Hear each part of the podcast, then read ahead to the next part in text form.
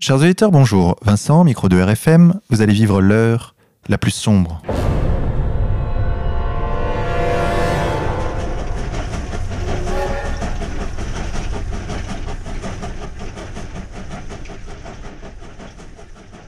Chers auditeurs, pour cette 64e émission, nous allons faire le point sur les élections présidentielles, le phénomène Macron, la défaite de Valls au primaire, le bombardement nourri sur Fillon, les affaires qui émaillent l'actualité politique française, le FN et Trump aussi un peu. Chers auditeurs, nous analyserons tous ces sujets avec vous et pour cela, je suis accompagné de mon co-animateur Xavier, rédacteur de Faits et Documents. Xavier, bonjour à toi. Bonjour Vincent, bonjour à tous. Xavier, dans ta dernière lettre, Faits et documents numéro 428, tu nous dis que le phénomène Macron et la destruction du Parti socialiste est piloté depuis l'Élysée. Qu'est-ce que tu peux nous dire sur ce point? Oui, alors sur Emmanuel Macron, on voit bien qu'il y a un matraquage euh, médiatique autour de sa candidature la volonté d'en faire euh, celui qui succédera à François Hollande et qui, après avoir battu Marine Le Pen au second tour de l'élection présidentielle. Alors, ce qu'il faut savoir euh, sur Emmanuel Macron, c'est qu'il a accompagné effectivement euh, François Hollande dès le début du quinquennat, et puis ensuite il a été ministre de l'économie et des finances de François Hollande. Et disons sa mise sur orbite a été pilotée euh, dès le début depuis l'Elysée, c'est-à-dire qu'après ses premières euh, sorties, on avait vu euh, des couacs, il me semble qu'il avait qualifié les ouvriers d'illettrés.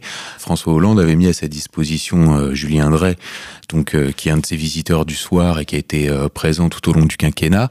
Donc ce Julien Drey a formé Emmanuel Macron à la communication.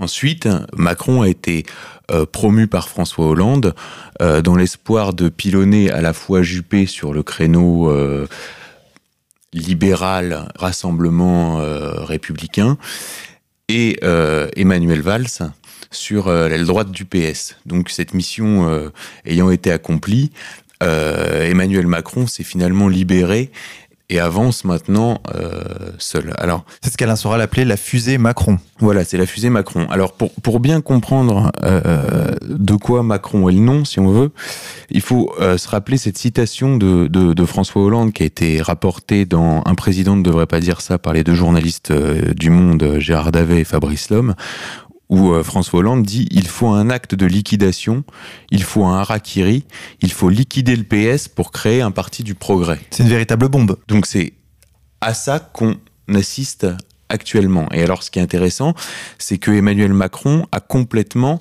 pris euh, le créneau de Manuel Valls, puisque Manuel Valls déclarait euh, dès 2007 tout remettre en cause jusqu'au nom du parti. Parti socialiste, c'est daté, ça ne signifie plus rien.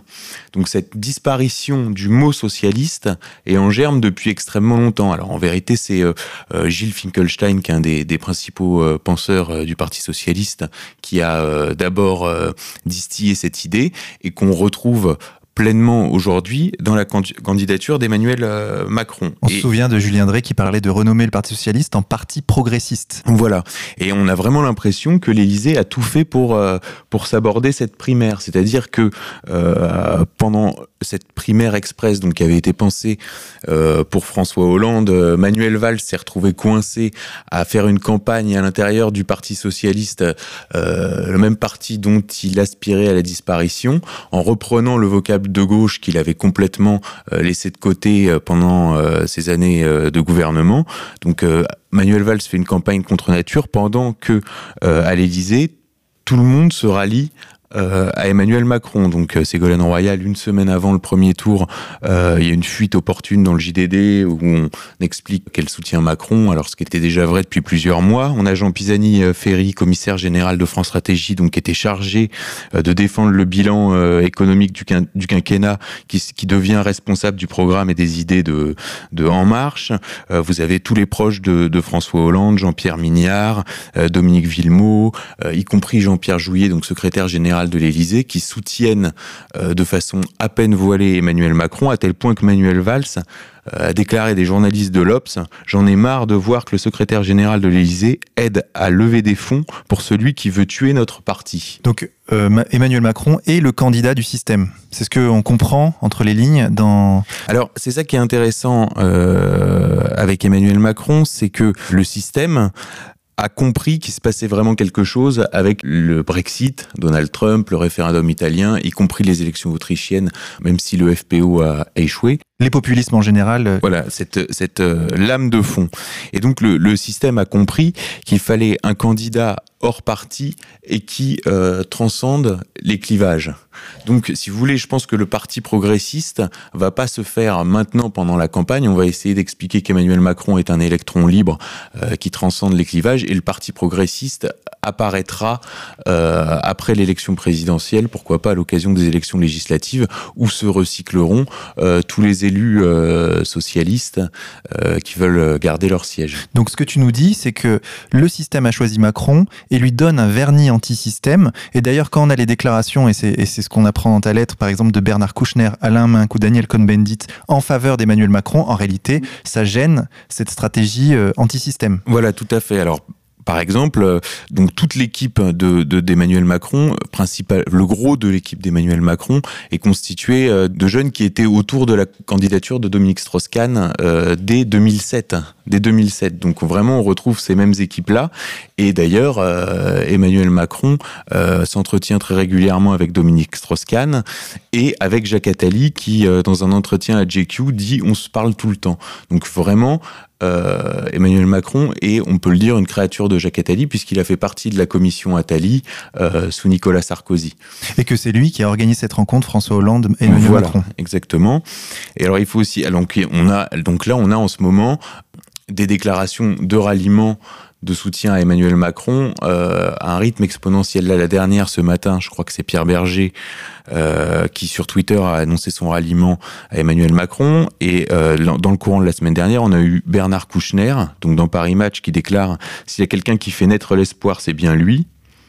Alain Minck, donc qui l'a présenté à David de Rothschild au moment de son embauche à la banque Rothschild, qui dit Je déteste qu'ils disent je suis le candidat anti-système, il est le plus beau produit du système. On a Daniel Cohn-Bendit. Il est le premier grand responsable français à dire oui, Angela Merkel a sauvé l'honneur de l'Europe en accueillant des réfugiés. Ainsi de suite, et ainsi de suite, et ainsi de suite. Et ça, ça dérange euh, l'entourage d'Emmanuel Macron qui a bien compris que, si vous voulez, le, le peuple avait besoin de nouveautés. Il y avait un ras-le-bol à l'égard de ses élites. Et que tous ces ralliements rattachent malgré tout Emmanuel Macron à une forme de continuité euh, la continuité de Nicolas Sarkozy, la continuité de François Hollande et donc au passé. Alors tout ça pose une question et nos auditeurs se la posent peut-être avec moi, c'est que intrinsèquement Emmanuel Macron est jeune, plutôt maladroit, mauvais orateur. Est-ce que le choix du système euh, à l'égard d'Emmanuel Macron est un choix qui est pensé euh, depuis longtemps ou est-ce que finalement il ne se raccroche pas aux branches et choisissent euh, voilà. précipitamment le alors, il y, a plusieurs choses, et ça c'est intéressant, c'est que euh, Emmanuel Macron a été... Euh, si vous voulez, les, candidatures à l'élection présidentielle, c'est comme un tour de table si vous voulez, dans une entreprise avec des actionnaires. Et donc Emmanuel Macron, euh, au début, comme je l'ai rappelé, c'était une arme de Hollande pour pour euh, torpiller Valls, torpiller Valls et Juppé. Et puis on s'est, puis on, euh, dans les milieux, dans les milieux économiques, on a commencé à se dire bon bah ce sera de toute façon, ça peut être le premier ministre d'un gouvernement d'union nationale. Pourquoi pas d'Alain Juppé, y compris pourquoi pas de François Fillon, parce qu'il y a des liens entre François Fillon et Emmanuel Macron. On, peut y revenir. Alors ce qui est intéressant, c'est que Emmanuel Macron, son discours, c'est de dire euh, moi j'ai été dans le système, je sais ce qui ne marche pas. Et en vérité, selon Emmanuel Macron, ce qui ne marche pas, c'est les pesanteurs institutionnels qui empêchent le rouleau compresseur mondialiste d'avancer à un rythme plus soutenu. Alors, euh, Xavier, rouleau compresseur du système, quand on lit ta lettre, ta dernière lettre, on a l'impression que euh, le système est également derrière François Fillon, et notamment à travers cette figure dont tu dresses le portrait, c'est euh, Henri de Castres, qui est l'homme des réseaux surpuissants. Alors, quand j'évoquais des liens entre les candidatures Fillon et Macron, typiquement, il y a Henri de Castres. Pourquoi? Parce qu'Henri de Castres a présidé euh, l'Institut Montaigne depuis juillet 2015. Je crois qu'il s'est récemment euh, retiré de la présidence. Le même Institut Montaigne qui a, euh, dont le directeur général Laurent Bigorgne accueillait le mouvement En Marche, c'est-à-dire que la domiciliation légale d'En Marche, c'était au domicile même de Laurent Bigorgne, qui était l'ancien bras droit de Richard Descoings. Donc là, on a déjà, on a déjà un lien, c'est-à-dire qu'Henri de Casse peut faire le lien. Henri de Casse fait d'ailleurs aussi le lien avec euh, François Hollande et avec Ségolène Royal, puisqu'Henri de Castres était dans la même promotion, la promotion Voltaire, que François Hollande et Ségolène Royal. Il a financé en 2007 et Nicolas Sarkozy et Ségolène Royal. En 2012, il a appelé à voter François Hollande et aujourd'hui, il est alors qu'il était en lien avec Fillon déjà. Voilà. C'est ce qu'on apprend dans ta lettre. Et aujourd'hui, il est un des piliers de la candidature Fillon. Alors, faut, faut bien comprendre quand j'expliquais que la candidature c'était un tour de table, c'est que la candidature Fillon c'est une candidature qui va regrouper à la fois des réseaux euh, qui sont pour un rapprochement avec la Russie, euh, notamment via le, député euh, Thierry Mariani. Il y a aussi donc ces réseaux mondialistes très puissants via Henri de Castres. Il y en a d'autres, mais restons sur sur Henri de Castres. Et puis il y avait ce discours qui a plu qui était ce discours euh, gaulien, c'est-à-dire avec une posture internationale. Et ce qui plaisait moins, c'était ce qui venait des réseaux mondialistes, c'est-à-dire euh, l'ultralibéralisme, avec notamment la, privatisation de la sécurité sociale, qui a été qui a été perçue en plus comme un conflit d'intérêts, puisque Henri de Castres était le PDG euh, d'AXA. Alors, il a participé également aux premières vagues de privatisation sous le gouvernement Balladur. C'est l'homme des privatisations. Oui, alors c'est tout le pendant libéral du, du projet de François Fillon. C'est-à-dire qu'il a, il a œuvré en tant que... Donc euh, il sort deuxième de la promotion Voltaire, il rentre euh, à l'inspection générale des, des, finances, puis au Trésor, et là il opère les privatisations, la vague de privatisation euh, pendant la première cohabitation à la fin des années 80. Voilà, et donc là, il est débauché par euh, Claude Bébéard, qui va en faire son successeur à AXA. Et au sein d'AXA, il va être coopté par euh, les réseaux euh, américains qui vont faire euh, le fer de lance en France via la French American Foundation et puis plus tard il deviendra président du, groupe Bilderberg. ces choses-là ont été rappelées. Membre éminent du Bilderberg, dîner du siècle et club des 100. Voilà, c'est c'est vraiment c'est vraiment quelqu'un d'absolument central si on veut comprendre la politique. Dîner du siècle où il se permet de se faire représenter. Voilà, c'est-à-dire que non mais c'est-à-dire qu'au bout d'un moment, quand vous êtes président du groupe Bilderberg, vous avez plus besoin euh, d'aller et PDG d'AXA, vous avez plus besoin d'aller au dîner du siècle, c'est-à-dire qu'il envoie quelqu'un et lui il est au club des 100 où euh, où là le euh, disons les gens détiennent le pouvoir. C'est pas le c'est beaucoup plus que le titre. Il représente intrinsèquement le pouvoir. Et donc ce qui et c'est là qu'a été le il faut bien comprendre que la candidature Fillon, c'était cette candidature euh, libérale conservatrice qui euh, s'est retrouvée face à ces contradictions. C'est-à-dire qu'on ne peut pas être libéral et conservateur. Le conservatisme ne peut être que, révolutionnaire.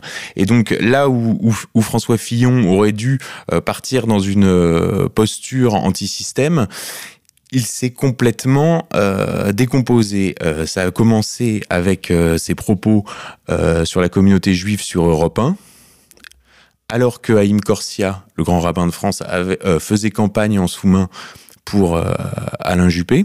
Ensuite, François Fillon s'est désolidarisé de la visite en Syrie de Thierry Mariani. Donc même sur ses positions internationales qui étaient originales et qui renouait avec euh, la ligne du Quai d'Orsay, disons gaulo-mitterrandienne, il s'est renié. Ensuite, il a envoyé Gérard Larcher en Israël pour rassurer euh, la communauté juive et les réseaux sionistes, tout en acceptant l'invitation d'Éric de Rothschild au mémorial de la Shoah. Avec le couple Klarsfeld Avec le couple Klarsfeld, alors il est euh, resté deux heures. Alors il y a une déclaration, je me permets de la citer, Xavier, tu l'as mis dans la lettre. On mesure ici à quel point les Européens, les nazis singulièrement, mais aussi tous ceux qui leur ont prêté la main, et en particulier le régime de Vichy, ont commis le crime ultime. Le travail qui est fait ici au mémorial est un travail d'abord d'historien, mais aussi un travail de pédagogie, un travail de lutte contre l'antisémitisme et le racisme. Au fond, ici, c'est la raison pour laquelle je suis venu. On se bat pour défendre les juifs, pour lutter contre l'antisémitisme, mais à travers ce combat, on se bat pour défendre la France et la République. Il a quand même donné des gages de soumission assez importants. Non, mais là, à ce moment-là, il fait clairement de chouva. Et euh, ce qui est intéressant, c'est que au lieu de ça, opportunément se déclenche l'affaire Pénélope Fillon, qui sont des faits qui, sont, qui lui sont reprochés. Il faut bien comprendre qui peuvent être reprochés à absolument tous les hommes politiques. C'est-à-dire que pourquoi ça sort dans le canard enchaîné à ce moment-là, pourquoi c'est relayé à ce point-là, et pourquoi on en fait un argument qui fait qu'aujourd'hui, on parle même d'une remise en cause de sa, euh, de sa candidature. Donc après s'être aligné sur les positions euh, de Jacques Chirac, le discours de 1995 du Veldiv, il se retrouve malgré tout euh, absolument traîné dans la boue, à tel point que sa candidature pourrait être annulée. Et qu'est-ce qu'il vient de prendre comme avocat? Qui a-t-il pris comme avocat pour se défendre dans l'affaire Pénélope Fillon, il prend Antonin Lévy, le fils de Bernard-Henri Lévy. Donc là, on voit bien que François Fillon est, pris dans une, dans une cabale, on joue euh, avec lui comme un chat avec une souris, et, euh, et que malgré, malgré euh, la promesse du, du rouleau compresseur libéral, ses positions sur la politique internationale, et puis, il faut le dire, son catholicisme sont quelque chose d'absolument insupportable pour les élites qui dirigent la France. Pour donner un exemple, à l'intérieur du Grand Orient, beaucoup disaient qu'en cas de François Fillon-Marine Le Pen, ils n'appelleraient pas à voter François Fillon. Les francs-maçons du Grand Orient de France, dans leur credo qui est Abat la calotte, vive la sociale, se sentent finalement plus proches de Marine Le Pen que de François Fillon. Et donc, euh, vraiment, la candidature Fillon pose de, vrais problèmes. Et puis, euh, Ou même de Mélenchon, d'ailleurs. Ils sont plus proches de Mélenchon et de Marine Le Pen que de François Fillon, qui est un... Voilà, puis vraiment, le, je pense que profondément, c'est comme dans la chanson de Georges, c'est « Foutez-moi cet homme-là dehors, c'est un sale catholique », quoi. C'est-à-dire que François Fillon, il y a, ça, ça, ça, ça, ne va pas. Donc, euh, et puis, il y a eu, il y a eu donc, les, les passerelles qui s'étaient tissées entre les candidatures François Fillon et Emmanuel Macron se sont euh, rompus et on voit aujourd'hui que, que c'est clairement Emmanuel Macron qui est euh, intégralement promu. Alors d'ailleurs, il y a un signe très intéressant euh, sur Emmanuel Macron, c'est on voit très bien le niveau de protection d'un homme politique à certains marqueurs. Je vais donner un exemple. Par exemple, Florian Philippot, tout le monde savait qu'il était homosexuel. Bon, bah, au bout d'un moment, c'est sorti dans Closer. Il allait faire un, un week-end à Vienne avec un copain à lui journaliste et il y a eu les photos du week-end, les photos volé euh, Closer, euh, sur papier glacé, euh, où, où il passait bien pour des cons, quoi. En plus, avec les commentaires bien fielleux, les photos choisies, et ainsi de suite. Emmanuel Macron, il est marié à une femme qui est de 20 ans son aîné, je crois. Voilà, son ancienne prof de français, euh, Brigitte Trogneux. Donc déjà rien que ça en soi, c'est... Surtout, euh, Emmanuel Macron, tous les journalistes de, Paris euh, le savent, a une double vie. Il y a déjà eu des allusions qui ont été faites dans les médias, du type Cyril Eldin, dont les équipes sont allées demander pourquoi Emmanuel Macron portait deux alliances. Pareil, une référence à Guillaume Pépi et, et Richard Descoings. Donc cette histoire de double vie, tout le monde la connaît dans Paris et elle ne sort pas dans la presse. Et à la place de ça, on a des couvertures papier glacé toutes les semaines avec Emmanuel Macron, Brigitte, Emmanuel Macron, Brigitte, Emmanuel Macron, Brigitte. Et euh, donc, pour moi, ça c'est vraiment le, marqueur d'un signe de, protection euh, très très très très forte euh, d'Emmanuel Macron. Alors pour revenir un peu sur cette primaire, on a vu donc l'éviction de de Valls hein, qui nous a réjouis. Et alors dans ta dernière lettre, Xavier, on apprend enfin, tu émets l'hypothèse selon laquelle euh, le candidat Hamon, qui a été élu donc hier à la suite des primaires, peut potentiellement se rallier à Jean-Luc Mélenchon. Alors, ça c'est quelque chose d'intéressant parce que Benoît Hamon a réussi l'exploit d'apparaître comme le candidat de la gauche de la gauche. Or Benoît Hamon c'est un breton, il vient de ce qu'on appelle ces, chrétiens de gauche, euh, c'est-à-dire le PSU, euh, les réseaux rocardiens, euh, et en fait il est issu exactement du même socialisme que Manuel Valls. Et ces deux mesures principales, ça a été la libéralisation du cannabis et le revenu universel qui sont deux choses qui fonctionnent un peu ensemble. C'est-à-dire que c'est un pack, quoi. On vous donne de l'argent et vous, pouvez, vous pouvez fumer du, du cannabis. Et euh, ce revenu universel, c'est pas une mesure sociale, c'est une mesure qui vient en réalité des cénacles mondialistes et qui vient de très loin. C'est-à-dire que par exemple, ça a été discuté au dernier sommet euh, du groupe Bilderberg. C'est actuellement en test dans, une, dans un département français du sud-ouest, alors je sais plus lequel. Et euh, surtout, Manuel Valls, quand il a inauguré ce test dans, un département français du revenu universel, euh, a loué cette mesure comme étant quelque chose de, de formidable. Et Emmanuel Macron, si vous reprenez ses déclarations anciennes, n'était pas du tout opposé au revenu universel. Donc c'est vraiment euh, comme un lièvre qui fait avancer des idées auxquelles les gens ne sont pas encore prêts, puisqu'il y a toujours ce cette dialectique, cette, euh, cette sémantique de il faut que les peuples soient prêts pour, est-ce qu'ils sont prêts pour le mariage homosexuel, est-ce qu'ils sont prêts pour le revenu universel Et donc Hamon fait avancer ces idées-là. Alors ensuite, Hamon maintenant est dans un créneau de gauche de la gauche. Est-ce qu'il va se rallier à Jean-Luc Mélenchon, voyant que sa candidature ne ferait pas assez de voix? Alors là, les, sondages, à mon avis, sous-estiment la candidature de Jean-Luc Mélenchon. Je pense qu'il est bien plus haut que ce que les sondages... Euh, les sondages indiquent. en plus, il y a une stratégie sur Internet qui est assez performante qui est d'ailleurs assez largement. Euh, on a l'impression que Mélenchon est poussé. Pompé de, de, de, de ce qu'a fait Égalité et Réconciliation depuis, euh, depuis des années. De toute façon, euh, tout ça est très difficilement lisible. Alors pour l'instant, ce qui apparaît aujourd'hui, c'est que François, à l'heure où on en parle, c'est que François Fillon pourrait se retirer. Emmanuel Macron apparaît comme le candidat du système. Marine Le Pen tout le monde a à peu près acté qu'elle serait euh, au deuxième tour. Au deuxième tour, et on a Mélenchon en embuscade, qui, à mon avis, euh, il faut pas sous-estimer Mélenchon. Mélenchon, à mon avis, peut peut être au second tour parce que euh, ce qu'il représente et puis la colère populaire, il peut incarner une certaine colère populaire, notamment euh, dans un électorat. Disons de, de fonctionnaires euh, et issus de l'immigration. Alors, sur Marine Le Pen, ce qui est intéressant, c'est que Marine Le Pen va se. Euh, Marine Le Pen va subir euh, des campagnes de presse euh, d'une grande violence. On a déjà vu sur France 3 l'autre soir un documentaire qui attaquait le Front National sur les réseaux homosexuels, mhm. alors que dans le même temps, on voyait sur France 2 chez Élise Lucet un documentaire attaquant Donald Trump sur ses liens avec le sionisme et avec Israël. C'est-à-dire que bientôt, on va nous expliquer qu'il y a un complot euh, judéo-homosexuel contre l'Union européenne. C'est-à-dire que le système vacille tellement qu'il en vient à user des arguments qui, sont complètement délirants. Voilà. D'accord. Et alors moi, la question qui me vient, c'est est-ce que le système s'accommoderait d'un deuxième tour avec Mélenchon comme candidat? Bah, de, toute façon, quelle que soit la, la, la, configuration, on va rigoler parce que si Mélenchon appelle à voter Macron, si Macron appelle à voter euh, Mélenchon, euh, de toute façon, euh, toutes les contradictions seront, seront, seront, mises, seront mises en pleine lumière. Alors il faut bien rappeler quand même que Mélenchon a été 32 ans au Parti Socialiste, qu'il est franc-maçon, c'est ça Xavier, tu confirmes Oui. Qu'il a voté Maastricht, qu'il n'a pas quitté son poste de ministre au moment des privatisations sous le gouvernement Jospin, autoroute du sud de la France, Air France, etc. Donc évidemment, de ce point de vue-là, Mélenchon n'a rien de révolutionnaire. Alors, sur, cela dit, sur la candidature Macron, parce que faut bien, faut bien remettre ça dans cette purge que nous, que nous vivons, c'est-à-dire que euh, Alain Juppé est tombé, Nicolas Sarkozy est tombé, euh, Manuel Valls est tombé. Euh, on a oublié quelqu'un, Sarkozy, Hollande, Valls. Poisson. Voilà.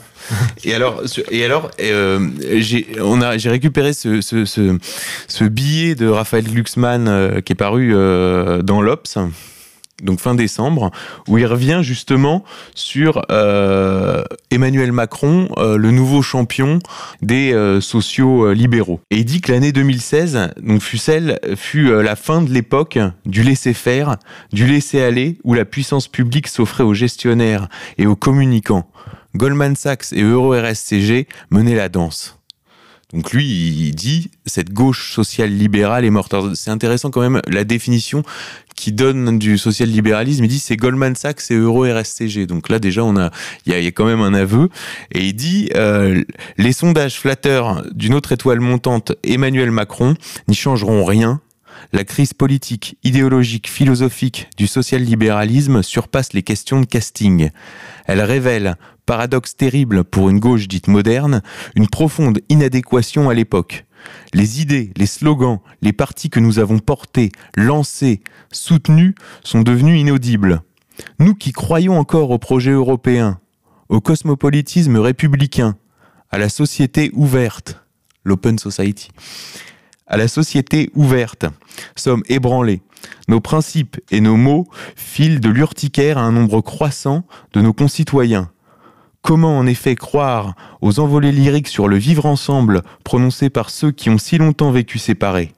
Comment défendre une Europe dont le principal argument de vente est un refrain éculé sur le risque d'un retour aux années 30 Comment un chômeur de Picardie peut-il croire à la mondialisation, lui qui n'a pas fait Erasmus et n'a jamais été aussi isolé qu'à l'heure de l'homme global et des réseaux planétaires? Blâmer nos adversaires réactionnaires, souverainistes, nationalistes ou xénophobes pour nos propres échecs relève d'un narcissisme désuet. Pour les combattre efficacement, des clips, des concerts ou des incantations morales ne suffiront pas.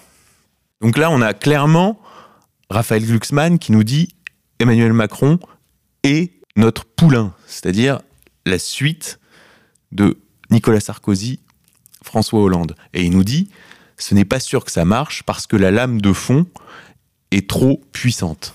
Et François Hollande dans tout ça, parce que donc il est à la tête de, ce, de cette destruction du Parti socialiste, euh, mais finalement sa réaction est assez étonnante. On s'attendait, Xavier, à ce que François Hollande s'accroche au pouvoir malgré tout. Mais François Hollande, alors François Hollande dans sa psychologie, c'est un homme de la de la quatrième République, ça faut toujours le garder à l'esprit. Et François Hollande, c'est un président du Conseil. Et après tout, euh, pour que la République se, maintienne, il est prêt euh, à passer le flambeau. Alors, ce qu'il faut voir, euh, c'est que ça, se voit vraiment trop que, que, Macron est piloté depuis l'Élysée, parce que par exemple son voyage au Liban, euh, un article est sorti sur euh, un site alternatif qui s'appelle Le Vent se lève, euh, qui expliquait comment Emmanuel Macron avait été hébergé à l'ambassade de France au Liban et comment tous ces rendez-vous, donc avec Michel Aoun, pré président libanais, le premier ministre Saad Hariri, le patriarche maronite Béchar Haraï, tous ces, tous ces rendez-vous avaient été organisés par l'Élysée et par le Quai d'Orsay. Pour donner une stature internationale à Macron. Voilà, exactement. Et alors l'Élysée s'est senti obligé d'apporter un démenti à un site euh, vraiment confidentiel. Alors ce qui est intéressant aussi, c'est qui a derrière Macron, c'est-à-dire qui a organisé les levées de fonds. Et là, on apprend qu'il y a des banquiers d'affaires. Donc euh, tu parles de Jean Riaki, euh, Bernard Mourad. Voilà, euh... alors ça c'est très intéressant. Par exemple, pour bien comprendre les, les réseaux profonds d'Emmanuel Macron, c'est le ralliement de Bernard Mourad. Donc Bernard Mourad, c'était, euh, il était banquier chez Morgan Stanley et c'est lui qui a fait tous les montages pour euh, le compte de Patrick Drahi euh, dans son, sa formation d'un groupe de médias, donc Altis Media Group, puis qui est devenu SFR Media, pour le compte de, du gouvernement israélien, notamment sur le, la question de I24 News. Et donc ensuite, donc ce banquier chez, chez Morgan Stanley Stanley a pris la tête de Altis Media Group. Et puis, finalement, il a laissé la tête d'Altis Media Group pour euh, rejoindre En Marche.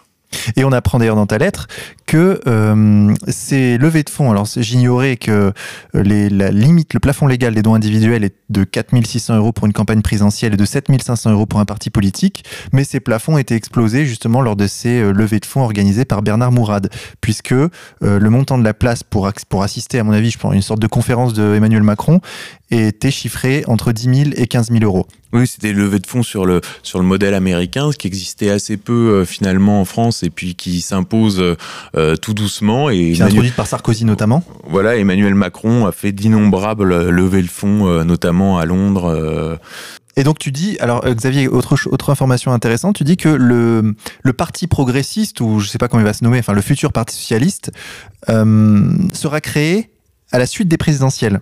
Oui, parce que et ça c'est ça c'est central pour le comprendre, c'est que là l'exploit qui est en train de réussir Emmanuel Macron, c'est d'arriver à voler la vedette anti-système alors qu'il a été au gouvernement pendant cinq ans, qu'il est issu de l'inspection générale des finances et de la banque Rothschild, euh, de la commission Attali. Il est, comme l'a rappelé Alain Minc, l'incarnation du système et il est en train de réussir cet exploit. Mais pour réussir cet exploit, il faut qu'il soit un candidat transcourant et un candidat au-dessus des partis. Donc c'est pour ça que parti progressiste se créera, je pense, à l'occasion euh, des élections législatives. Le parti, euh, donc tout, mais tout ça est en germe depuis extrêmement longtemps, hein, depuis Gilles, euh, Finkelstein, et c'est vraiment la liquidation du mot socialiste. Il faut plus que le mot socialiste apparaisse. C'est vraiment ça le problème, parce que après tout, la politique antisociale, elle est appliquée depuis le tournant de la rigueur en 83, ensuite l'acte unique européen en 84, enfin ainsi de suite et ainsi de suite et ainsi de suite. Donc c'est pas c'est pas un problème de politique, c'est vraiment un problème de sémantique et que euh, de plus, de, de, plus être emmerdé avec ce concept du, du 19e siècle. Et de se calquer sur le modèle américain des républicains et des démocrates. Voilà, et alors ce qu'il y a aussi en germe avec Macron, c'est l'ascension d'une nouvelle euh, génération d'énarques, donc c'est la promotion Léopold Sédar Senghor, et qui est une promotion euh, qu'on compare déjà à la promotion Voltaire. Donc promotion Voltaire dont étaient issus euh, Dominique de Villepin, Ségolène Royal, euh, François Hollande euh, et ainsi de suite, qui a été considérée comme une des, plus brillantes, bah Henri de Castres également, des plus brillantes promotions de l'ENA. Donc là, on va avoir la promotion Léopold Sédar Senghor, où ils commencent absolument tous à rentrer au club Le Siècle et dont est issu Emmanuel Macron. Et donc dans cette promotion, vous retrouvez par exemple Boris Vallot, donc qui est Monsieur Najat Vallaud-Belkacem, pareil qui a été au cabinet de, de François Hollande à l'Élysée. vous, vous retrouvez Sébastien Proto, qui est associé gérant chez Rothschild et qui rédigeait le programme économique de Nicolas Sarkozy. Vous retrouvez Mathias Vichra. Alors lui, il a un parcours, il est passé du cabinet de Bertrand Delanoë euh, à, à, la direction de la SNCF aux côtés de Guillaume Pépi. Vous voyez, pour euh, situer un peu le personnage, vous avez euh, Sébastien Veil, qui est le petit-fils de Simone Veil. Euh, enfin, vous avez toute une galerie de personnages qui sont peu à peu en train. Et, évidemment, Gaspard Ganzer, qui était euh, community, manager de François Hollande. Donc, quand vous voyez les tweets de l'Élysée ou de François Hollande sur Internet, c'est Gaspard Ganzer qui les, qui les, qui les rédige. Donc, lui, c'est un professionnel de la communication. Euh, quand il a été nommé, il avait seulement oublié de supprimer de son Facebook des images de lui en soirée où on le voyait en train de fumer des joints. Voilà. Voilà. Donc, si vous voulez, Emmanuel Macron, c'est euh, le candidat du mondialisme, c'est le candidat de Hollande pour sauver euh, les élus socialistes, de la redéfinition du Parti socialiste en parti du progrès, et c'est l'ascension de euh, la promotion Cédar Sangor, la prise du pouvoir de cette nouvelle génération d'énarques. C'est c'est ça qui est appelé le renouvellement. C'est également le candidat des banquiers, Xavier, et il y a une brève très intéressante dans ta dernière lettre. Alors je vais la lire parce que elle est selon moi fondamentale. Le directeur général adjoint de l'agence de notation Moody's, Dietmar Hornung, menace la France de rétrogradation en cas de présence de Marine Le Pen au second tour de l'élection présidentielle, jugeant évidente l'abaissement de la note financière de stable à négatif dans ce cas. Toutefois, la menace sur la notation de la France ne persistera pas si au second tour François Fillon ou Emmanuel Macron est celui qui gagne. Dans cette brève, euh, Xavier est contenu tout simplement l'annulation du principe même de démocratie. Oui, évidemment, les agences de notation, euh, les, les, les, banques euh, voient d'un très mauvais œil. Pour eux, ce serait une catastrophe euh, l'arrivée de Marine Le Pen au pouvoir. D'ailleurs, je vais. Et en abaissant, alors faut, faut rappeler aux auditeurs qu'en abaissant la note de la France sur les marchés financiers, ça augmentera mécaniquement les taux d'intérêt que nous payerons. Voilà, exactement. Donc ça a des, ça a des conséquences très très graves. Exactement. Mais je vais citer au lendemain de, de l'élection de Donald Trump, dans le Financial Times, Gideon Reichman, donc c'est un éditorialiste important, il analyse les conséquences énormes d'une éventuelle victoire de Marine Le Pen en mai prochain. Donc là, il dit quatre des cinq sièges des membres permanents du Conseil de sécurité de l'ONU seraient alors occupés par des régimes non démocratiques, entre parenthèses Chine et Russie, ou par des gouvernements dirigés par des nationalistes et des politiciens d'extrême droite, entre parenthèses États-Unis et France. Dans ces circonstances, l'ordre légal international pourrait s'effondrer. L'effondrement de l'ordre international que nous connaissons depuis 1945. Les électeurs français qui auraient pu craindre qu'une présidence Le Pen marginalise leur pays pourraient maintenant considérer la victoire de Trump comme une sorte de permission de voter pour le Front National. Voilà, donc ah ça c'est vraiment la crainte. C'est pour ça que l'élection euh, présidentielle française est absolument centrale. C'est-à-dire que là, on sent bien que c'est l'élection de Donald Trump a marqué le début d'une nouvelle ère. C'est un événement absolument euh, gigantesque, comparable à la, chute du mur de Berlin voire plus important, peut-être même le début du 21e siècle, peut-être même le véritable début du 21e siècle, c'est la fin de la parenthèse euh, qu'on a appelé la, parenthèse de la fin de l'histoire, hein, d'après euh, Francis Fukuyama, qui avait commencé en, 1989 avec où le, libéralisme et le l'époque du libéralisme et du mondialisme triomphant, et avec Trump, on arrive vraiment à la fin de cette époque. Et euh, les mondialistes non plus que comme euh, base de, comme euh, place forte la France. Et donc, je pense que vraiment Marine Le Pen va vraiment déguster euh, dans les mois qui viennent en termes de rouleau compresseur médiatique. Alors, ce qui est très étonnant, Xavier, et c'est ce que j'ai appris dans ta dernière lettre, c'est que il y a un Bilderberg chinois. Oui, alors ça c'est justement à propos de l'élection de Trump, ce qui est intéressant, c'est que on parle beaucoup euh, de la relation future entre euh, Donald Trump et Vladimir Poutine. Or, cette relation, euh, elle semble euh, courue d'avance, c'est-à-dire que euh, les deux pays vont avoir leur sphère d'influence. C'est une entente politique. voilà, et qu'on va, on va avoir une, non pas une alliance, mais une entente, une entente cordiale, et on ne sera pas dans une hystérie américaine anti-russe comme ça aurait été le cas avec Hillary Clinton. Alors qu'au sujet de la Chine, voilà. Alors au sujet de la Chine, ce qui est très intéressant, économique. voilà. Donc là, on va aussi revenir à, à François Fillon parce que, euh, vous allez comprendre pourquoi, parce que, euh, si vous voulez, le groupe Bilderberg euh, avait pour objectif de, dans le giron américain, d'être une passerelle et un groupe de direction mondialiste entre l'Europe et les États-Unis. Voilà. Et pour ce. C'est pourquoi Henri de Castres a une place éminente dans ce groupe. Voilà, il, il, en il, le préside, pour ainsi dire. Et Henri de Castres se trouve être le seul membre français de l'université de Tsinghua, alors du conseil consultatif de l'université de Tsinghua. Alors qu'est-ce que c'est que ce conseil consultatif? C'est euh, l'équivalent du groupe Bilderberg pour la façade pacifique pour l'Asie et notamment la Chine. Alors, c'est un conseil consultatif. On nous explique que c'est le conseil consultatif d'une université, donc qui est, l'université de Tsinghua. C'est une université qui se trouve à Pékin et qui est l'école de formation des élites chinoises. Et euh, quand on quand on va sur le site euh, de cette université, on nous explique que c'est pour contribuer à des idées et formuler des stratégies pour faire de Tsinghua une école de classe mondiale, promouvoir le développement du corps professoral et ainsi de suite et ainsi de suite. Bon, quand on regarde la liste des membres, euh, c'est vraiment très clair. Donc le président, c'est euh, David Rubenstein, donc, qui est cofondateur et coprésident de Carlyle. On retrouve euh, Lloyd euh, Blankfein, donc, qui est directeur général de Goldman Sachs. et on retrouve tous les pontes de la, finance. Jamie Dimon, qui est PDG de, de, JP Morgan. Tim Cook, directeur général de, de Apple. enfin, tout vraiment tout ce qui compte dans euh, la, finance euh, transnationale. Et ces gens-là se retrouvent, alors il y, a une, il y a à peu près 30 ou, 30 ou 40 membres, et se retrouvent avec des dignitaires du Parti communiste chinois. Alors c'est l'ironie de l'histoire, c'est on, voit bien les, les, maîtres du monde libre avec euh, les gardiens de l'usine du monde. Et je pense vraiment que la relation euh, qu'il va falloir, le facteur centrale qu'il va falloir suivre, c'est la relation d'une part entre euh, Donald Trump et euh, la finance. Parce que euh, comme, l'épée de Damoclès, c'est la dette américaine. Hein? On sait que la Chine détient la plus grande quantité de bons du trésor américain.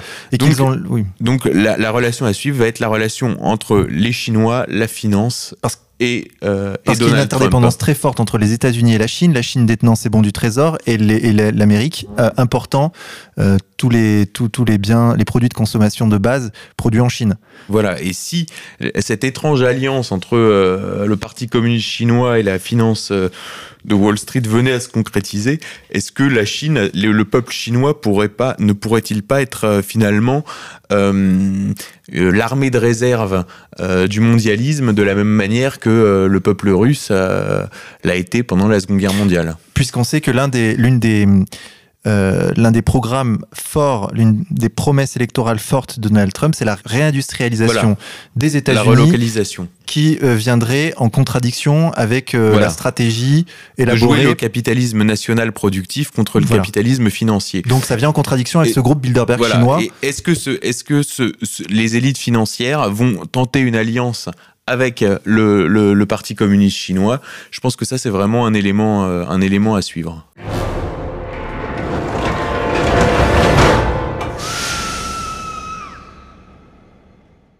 Chers auditeurs, Alain Soral vient de nous rejoindre. Alain Soral, bonjour. Bonjour à tous. Alors, hier soir, Valls a été éliminé des primaires socialistes. Éjecté même. Comment vous avez vécu ce grand moment? Bah, C'est un grand moment parce que, euh, un, on s'était engagé dans cette campagne.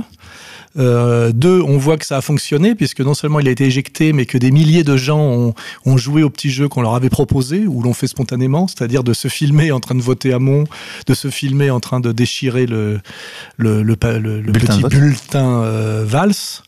Donc, euh, donc voilà, c'est. Et puis surtout, n'oublions pas que euh, Valls euh, nous a déclaré la guerre à Dieudonné et à moi, violemment, et qu'il a mis toute sa puissance d'État au service de notre persécution. Donc c'est un c'est comme quand le jour où on renverse le dictateur, quoi. Hein, ça, ça, fait du bien. Et surtout, ça confirme une chose, c'est que les Français n'ont pas envie de porter à la tête de l'État euh, un type euh, qui euh, ne se bat uniquement pour aider Israël, quoi. Ça les intéresse pas. Ils préféraient que le type s'intéresse à, la France et aux Français. Donc, donc c'est une belle sanction et aussi c'est un message à envoyer aux autres. C'est-à-dire que avec le soutien inconditionnel du CRIF et donc de la de, la maison mère Israël, vous avez sans doute la bienveillance des médias, vous avez sans doute des tas de réseaux à votre disposition. Mais il y a quelque chose que vous pouvez pas faire, c'est euh, inverser le comment dirais-je le la tendance des urnes, hein, parce que il y a, y, a, y a, des limites. Donc en fait, euh, Valls a cru un peu comme Marine Le Pen d'ailleurs d'une autre manière qu'il arriverait au pouvoir euh, en passant par le en passant par la, la comment dirais-je la comme comme vous savez, comme au Monopoly là, euh, en passant par la par la case Israël. Et en fait, c'est ce qui a c'est ce qui a causé sa perte. Donc c'est un bon message à envoyer aux autres. Hein. C'est on se fait finalement, on se fait pas élire euh, par Israël. On peut, ça a à voir un peu avec Trump aussi, puisque Hillary Clinton était aussi la, la candidate du, on va dire, du, tout-puissant lobby. Trump avait dit euh, Je n'ai pas besoin de votre argent, je sais que vous ne, vous ne m'aiderez pas, mais à la limite, euh, j'en ai pas besoin et peut-être que je suis pas si dangereux pour vous, ce qui était d'ailleurs euh, pas faux. Et c'est lui qui a été élu aussi. Donc je vois un lien, moi, une tendance forte en ce moment. Et même avec Nicolas Sarkozy chez les Républicains. Oui, oui, il faut pas oublier, oui, parce que Valls c'était quand même un, petit Sarkozy de gauche, hein. un petit teigneux qui, qui, fait, qui concevait la politique comme un braquage un peu. Hein. et il a raté son, il a raté son braco, quoi. Mais alors, il y, a, une apparente contradiction, puisque si Valls était l'homme euh, d'Israël, pourquoi le système l'a-t-il lâché? Puisqu'on voit en ce moment qu'ils sont en train de choisir Macron non, mais plutôt ils, ils l'ont lâché parce qu'ils ont vu que c'était plus le cheval gagnant. Je veux dire, euh, la, la communauté de lumière n'a aucun respect pour les, les je vais, enfin, je vais le dire crûment pour les goy qu'elle met au tapin. Dès lors qu'ils ont vu qu'il était perdant et perdu, ils ont, ils ont tout rabattu, tout remisé sur, sur Macron. Donc ça aussi, c'est un message euh, à bien enregistrer, c'est que euh, euh, rappelez-vous De Gaulle après novembre 67, rappelez-vous Mitterrand à partir de la Francisque, c'est que ces gens-là, une fois que vous ne leur servez plus à rien, ils vous, ils vous abandonnent, pour, eux vous n'existez pas. Et, et, et, on peut parler d'ailleurs à ce sujet-là de l'étrange candidature Payon, puisqu'en fait, euh, je ne sais pas si vous en avez parlé, mais Payon c'est le canal historique, hein. c'est la communauté alsacienne, euh, et normalement on passe par eux. Hein. Et c'est Julien Drey qui a mobilisé Payon à la va-vite au dernier moment. Et euh... Oui, c'était une sanction contre Valls qui, lui, a court-circuité le canal historique de la communauté, hein, euh, euh incarné par Payon, c'est-à-dire les, les, seuls juifs français authentiques, hein, ce qui avec les juifs d'Avignon qui sont les juifs alsaciens. Et lui, il est passé directement par la maison mère, c'est-à-dire Israël, enfin par Netanyahou. Et en fait, il s'est mis à dos. Si on regarde bien, Valls s'est mis à dos à peu près tout le monde. Je veux dire, dans son propre camp. Hein. Euh, c'est pour ça qu'il n'a pas pu euh, faire du bourrage d'urne, parce que je rappelle que pour ceux qui avaient peur du bourrage d'urne, j'ai dit que ça serait pas faisable, et j'avais de temps en temps j'ai raison, peut-être même souvent. Rappelez-vous que Ségolène Royal, une fois qu'elle avait perdu la présidentielle, on l'a empêché de prendre le parti, et elle, il y a vraiment eu un braquage. Les, socialistes sont un peu comme dans le temps les, communistes sont, sont assez euh, assez coutumiers hein, du, du, du, du, traficotage et du bourrage d'urne. Ségolène Royal, ils avaient pu la virer parce qu'il y avait un consensus contre elle au PS. En fait, Valls n'a pas pu faire de bourrage d'urne parce qu'il y avait pas de consensus pour lui. Il faut voir que Payon, c'est-à-dire le canal historique euh, de la communauté de Lumière, était contre lui. Euh, on va dire le, le Parti socialiste traditionnel, authentique, était contre lui. Euh, L'Élysée euh, les, Bien sûr, l'Élysée, parce que ça, on va en parler. Euh, je crois que de toute façon, le, le vrai combat à mort, c'était que Valls a mis toute son énergie pour empêcher Hollande de se représenter. En pensant qu'une fois qu'il empêchait Hollande de se représenter ou qu'il imposait une primaire, parce que tout ça a été fait pour lui au départ. Hein. La primaire, c'était pour lui. Et il fallait qu'il gagne la primaire, il fallait qu'il empêche Hollande de se représenter pour être le candidat de la, du PS. Et tout, tout son travail a été fait pour ça, et c'est un, échec total. Hein. Et d'ailleurs, comment expliquer cette montée en puissance d'Amon Personne ne l'a vu venir finalement, lui.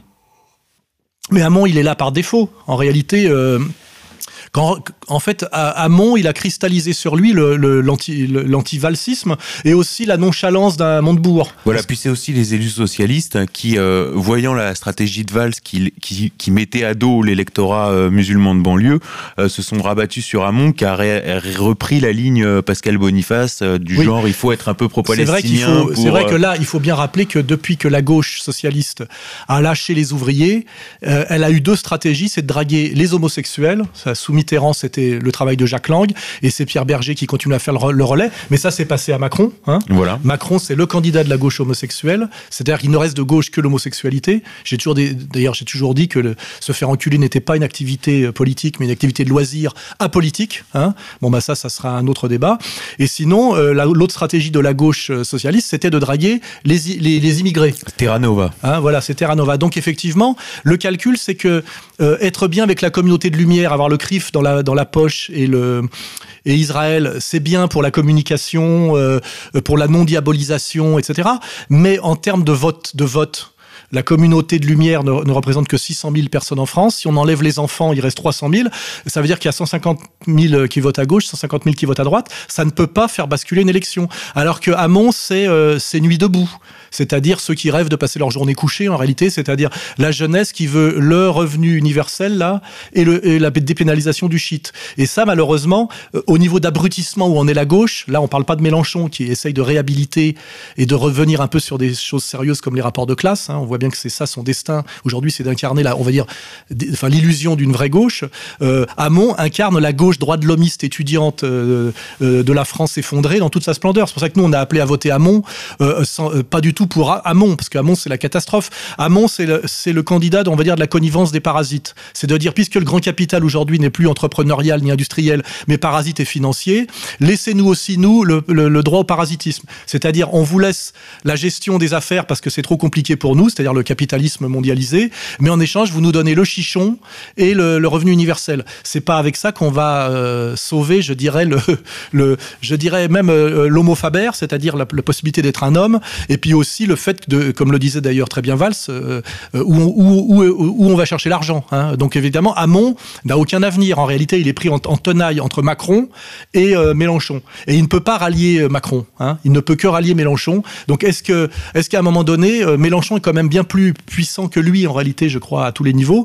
Moi, je crois que Hamon n'aura pas d'autre choix à un moment donné que de, se désister pour Mélenchon, peut-être même euh, avant même la présidentielle. Hein. C'est-à-dire ne, ne, ce qui serait un pas de la mort pour, euh, pour Jean-Luc Mélenchon, parce que son, le programme de Hamon et le programme de Mélenchon contrairement aux apparences, c'est en réalité très différent. Oui, parce que je vous dis, Mélenchon, c'est le seul candidat politique sérieux qui existe avec le, on va dire le Front National. Et je dis même pas Marine Le Pen, je dis le Front National, parce que c'est euh, une candidature réellement politique qui tient compte des réalités sociales et des réalités même géopolitiques, puisqu'on voit que Mélenchon a quitté l'atlantisme et s'éloigne progressivement de toutes ces trahisons, parce que je rappelle que Mélenchon, c'est deux fois sénateur, oui à Maastricht, donc c'est un traître, mais c'est un traître qui sait ce qu'il a trahi ce qui est différent de Hamon qui lui euh, est, dans le néant politique en réalité, c'est-à-dire de, plaire aux jeunes, euh, enfin ouais aux jeunes. Hein. Non, puis la légalisation du cannabis, c'est quoi? C'est la Californie, et le revenu universel, c'est de faire de la France une région de consommation euh, encore plus que ça l'est dans le projet Donc ça veut dire que c'est valider la désindustrialisation,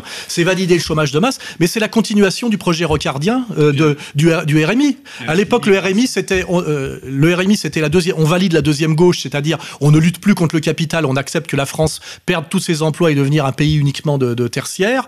Mais comme il faut éviter la révolution et, la misère et la révolution, on fait payer aux salariés qui travaillent encore le RMI qui est devenu le RSA. Parce que le RSA n'est pas payé par le grand capital, c'est ça le problème. Il est payé par les gens qui travaillent encore, les PME, les PMI, euh, l'impôt sur les sociétés, etc. Donc en fait, la continuation du RMI et de cette logique de deuxième gauche rocardienne, ça arrive au revenu universel. Parce qu'avec le RMI, ça peut être qu'un complément temporaire. Avec le revenu universel, vous réglez définitivement le problème de l'emploi, du chômage et de les stratégies de, désindustrialisation et donc de planification mondialiste de la production et de la consommation, où la France, à un moment donné, n'étant plus rentable à cause de ce, de ce haut niveau de standard social, on décide qu'il y aura de moins en moins de travailleurs français en dehors des métiers, des métiers de service qui ne peuvent pas euh, occuper une population complète, hein, c'est-à-dire le tourisme, la restauration, euh, les assurances. Et donc à ce moment-là, c'est bon, bah, Hamon, il dit en gros, j'accepte ça, donc je renonce à une politique de gauche, je renonce au combat social, je renonce, renonce, je renonce à, en réalité à la politique, mais pour ça vous me donnez 1400 euros par mois et ça fixe tout le monde dans le dans la jeunesse euh, étudiante actuelle qui fait des sciences molles pendant dix ans. Enfin, c'est vraiment nuit debout, quoi. Et nuit debout, c'est quoi? C'est journée couchée. Puisque quand on passe la nuit debout à raconter des conneries euh, dans la rue en fumant des clopes et en buvant de la bière et de la mauvaise vinasse, la journée, on dort. Donc, effectivement, Hamon, c'est une catastrophe euh, politique. Mais on s'en fout. Hamon, a Hamon il, représente quoi au premier tour? Même pas 10%. Et je pense que pour pas peser moins de 10%, il ne se présentera pas. Je pense qu'il a intérêt à avoir un ticket avec, euh, avec Mélenchon. Et Mélenchon, lui, peut jouer. Le, plus formé en politique de tous, c'est Mélenchon pour moi. Hein. Il, est, il a 35 ans de métier. Il est capable de Enfin, il est capable de, donner l'illusion d'être un vrai euh, euh, candidat, euh, on va dire social, et il est le plus dangereux pour le vote Front National. Et c'est quand même ce qui intéresse le système. Hein. C'est la nouvelle bourgeoisie, la nouvelle bourgeoisie dégénérée. Bah, il y aura Macron. c'est le rêve de la start-up. Hein. Ça, c'est les, petites élites urbaines de type bisexuel, cocaïne et, et soirée branchée. pour le peuple du travail en souffrance, le ticket, ça sera soit le vote Front National tendance Philippot, soit le vote vote Mélenchon. Donc l'homme politique dont le système a le plus besoin pour empêcher l'accession du Front National au pouvoir, puisque c'est leur seule obsession, c'est quand même Mélenchon. Hein. Euh, c'est le. Même euh, s'ils ne le savent pas forcément encore. Oui, oui, mais ils y viendront parce qu'il y a des fondamentaux. La politique, c'est des, des, des, plaques tectoniques. Hein, euh.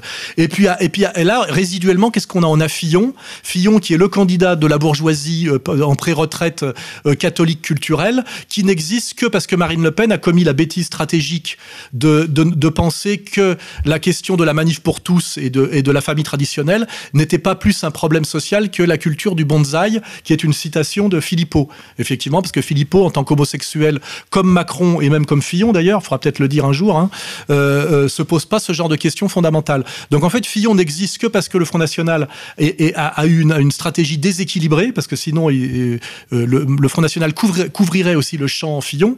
Et Fillon, n'oubliez jamais que c'est jamais qu'un petit personnage politique de second plan. Euh, qui a existé dans l'ombre de, Sarkozy, qui est un gagne petit comme tous les politiques, parce que quand ce qu'on lui reproche avec sa bonne femme, tout le monde le fait à ce niveau-là. Le problème, c'est quand on est candidat à la présidentielle et qu'on fait peur, parce qu'on incarne finalement un tout petit sursaut de la bourgeoisie catholique traditionnelle, donc on fait peur notamment à certains puissants lobbies. Euh, le canard enchaîné va chercher effectivement ces petites, ces petites magouillettes politiciennes qui consistent à passer de 10 000 à 15 000 euros par mois, en filant la moitié de son enveloppe euh, à sa femme, mais ils le font tous. Le problème, c'est quand on veut avoir une, comment dirais-je, quand on veut avoir une stature président, présidentielle et qu'on n'est pas le favori du système parce qu'on est un peu trop catholique, on se prend ça dans la gueule. Mais ça veut dire simplement que Fillon est un tout petit candidat qui, en fait, a créé la surprise parce que Sarkozy s'est fait sortir comme Valls s'est fait sortir pour les mêmes raisons et que Juppé a été trop rigide pour, pour, pour ne pas comprendre que gagner une primaire à droite, c'était pas comme gagner une présidentielle contre le Front National.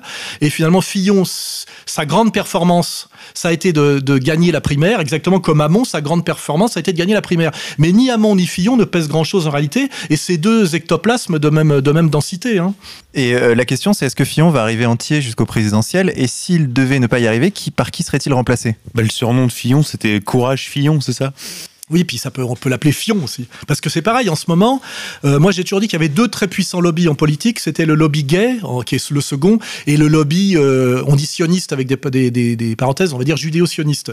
Et, vous remarquerez que tous les candidats sont affiliés à l'un ou à l'autre, sauf Hamon qui lui joue la carte traditionnelle, on va dire à la Renault, euh, mais la période, la période avant qu'on le débranche, c'est-à-dire le gauchisme lycéen étudiant, les, les, les, les mecs dont se moquait vivement dans ces bandes dessinées à l'époque, tu sais, le, droit de l'homiste. En fait, le, euh, c'est un peu triste parce que le, le seul qui soit pas affilié à aucun lobby, euh, peut-être c'est Hamon, qui est purement dans la tradition Club Léo Lagrange, euh, Quinquin, Martine Aubry, mais c'est c'est pas joyeux non plus. D'ailleurs, c'est étonnant qu'à la soirée de, de, victoire de Hamon, il n'y ait pas eu une tentative du style Utoya ou Daesh. Quoi. Moi, je, je voyais bien une, une, espèce de vengeance comme ça. Non, mais il faut pas oublier que s'il y a eu Daesh et les attentats, et ça, ça veut dire qu'un jour, il faudra travailler là-dessus. C'est parce qu'un Valls, qui était d'abord ministre de l'Intérieur, puis Premier ministre, avait intérêt par les ordres qu'il donnait, à ce qu'on ne, ne, comment dirais-je, ne traque pas trop efficacement les réseaux islamistes radicaux. Ce qui veut bien, ce qui est une manière discrète de dire, en gros, que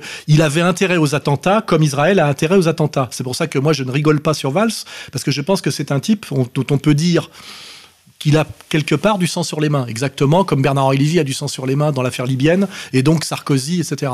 Et aujourd'hui, où il a perdu le pouvoir, je suis pas sûr que les types qui sont dans la haute administration française ont envie de prendre les risques de laisser passer encore des terroristes islamiques, en sachant qu'à un moment donné, ils peuvent se faire, choper. C'est-à-dire que euh, moi, j'ai parlé avec des hauts gradés de la police, etc.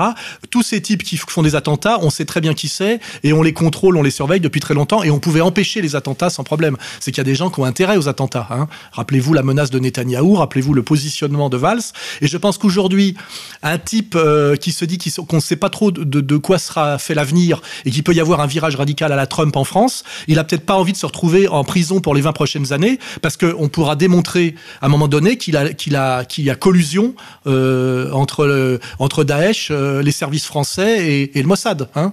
Donc c'est exactement comme le bourrage dur n'était pas possible parce qu'en réalité, il faut pas oublier qu'on est, est en France dominé par des gens qui sont ultra minoritaires et ultra illégitimes. Hein. Euh, et donc à un moment donné, ça, ça finit par peser ça. Hein. D'ailleurs, parmi ces gens, on a Jakubowicz qui a réagi euh, hier dimanche euh, au collage d'autocollants où représentant Valls, ah une étoile aînée avec une, une, toile de David dans le fion. Dans le fion. Oui, et, et il dit, euh, il appelle ça l'antisémitisme. Ce qui veut bien dire que c'est bien parce que Jakubowicz nous aide à définir et redéfinir ce que c'est l'antisémitisme aujourd'hui. Je pense que l'antisémitisme a des définitions qui évoluent en fonction des époques. Je pense qu'un antisémite entre, on va dire entre 39 et 45, c'est réellement quelque chose, quelqu'un de détestable. Hein.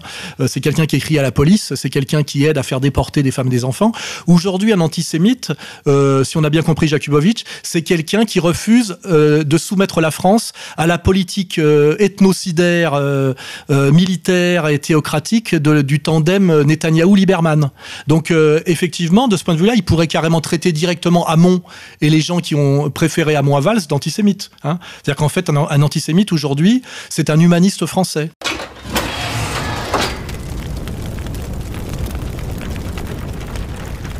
on peut encore faire remarquer que ce qui est inquiétant dans cette présidentielle, c'est que le seul homme politique qui a réellement des épaules, de fait, c'est Mélenchon. Les autres, c'est que des hmm. ectoplasmes. Hein. Alors, le problème de Mélenchon, c'est un peu le problème inverse euh, du Front National, c'est-à-dire que euh, dès qu'on passe au deuxième ou au troisième dans l'organigramme, le niveau s'effondre absolument. C'est-à-dire que Mélenchon tient un discours que ses troupes ne comprennent peut-être même pas, quoi. Bah, le problème de Mélenchon, c'est qu'il prétend incarner le renouvellement du, des, comment dirais-je, de la lecture de classe, des rapports de classe et du combat social euh, authentique, fondé non pas sur le sociétal, mais le social. Mais euh, son problème, en fait, c'est que, un, il a trahi le social pour se maintenir à flot euh, à peu près toute sa vie. Hein euh, Maxime Gremetz le rappelait, il a voté oui à Maastricht, il a été sénateur, il était, il était ou il est toujours membre du Grand Orient de France. Donc en réalité, ce n'est pas euh, un type qui a un parcours euh, social au sens néo-communiste, on va dire. et surtout, sa clientèle de base n'est pas le monde ouvrier. Au départ, ce sont les profs. Lui, euh, sa clientèle, ce sont les profs et les profs euh, d'un certain âge. C'est Hamon qui a la jeunesse. Mais c'est pour ça que s'ils s'associent, ça fait les profs de gauche plus leurs élèves de gauche. Ça fait quand même tout le, tout le monde des fonctionnaires de l'éducation nationale et des futurs parasites du revenu universel. Ça serait un peu ça. donc c'est aussi une catastrophe, euh, Mélenchon. Mais je dis, c'est le seul type qui a une épaisseur politique. Parce que ce qui est dramatique, et c'est très symbolique, c'est l'effondrement de la démocratie, c'est l'effondrement de, comment dirais-je, du suffrage universel, c'est l'effondrement de la France, c'est qu'il n'y a que des ectoplasmes dans cette, dans cette campagne. C'est-à-dire que Fillon n'est rien, Hein, c'est du, c'est un sous-sous Sarkozy. C'est-à-dire que si on part de De Gaulle euh, en passant par Chirac, euh, euh, Sarkozy, on arrive à Fillon, c'est-à-dire que c'est rien quoi. C'est un type de niveau régional en réalité. Hein. Fillon n'existe pas. Macron, c'est rien, c'est rien. C'est un bébé Rothschild qui a épousé sa mère pour cacher qu'il est, qu'il est, qu'il en est. Hein, et quand il fait ses discours là, quasiment hystériques, on voit qu'il, est chargé comme une mule. Valls n'était rien non plus, mais il a dégagé. Hamon n'est rien. Euh, le seul qui existe un petit peu, qui a un peu de bouteille, un peu d'épaisseur, capable d'improviser un discours et de, répondre du tac au tac euh, de façon assez brillante et qui a une vraie culture politique, je dirais, euh, classique, même pas à l'ancienne, mais classique et solide, c'est Mélenchon. Et je dirais même pas que c'est le cas de Marine. Hein. Marine, si tu lui enlèves le, le Philippot. C'est pour ça que je disais que c'est l'inverse, parce que les, à la limite, le Front National a a des bases solides mais Marine Le Pen n'aurait pas forcément le niveau, alors que Mélenchon, c'est l'inverse. Oui, c'est-à-dire que euh, euh, chez Mélenchon, il y a que Mélenchon qui a le niveau. Au Front National, Philippot a plus le niveau que Marine, ce qui est toujours embêtant quand le numéro 2 est plus intelligent et plus formé que le numéro 1. Ce qui d'ailleurs est la raison de toutes les erreurs stratégiques du Front National. Pas parce que Philippot a commis des erreurs stratégiques, parce que Philippot, il incarne l'aile gauche du Front.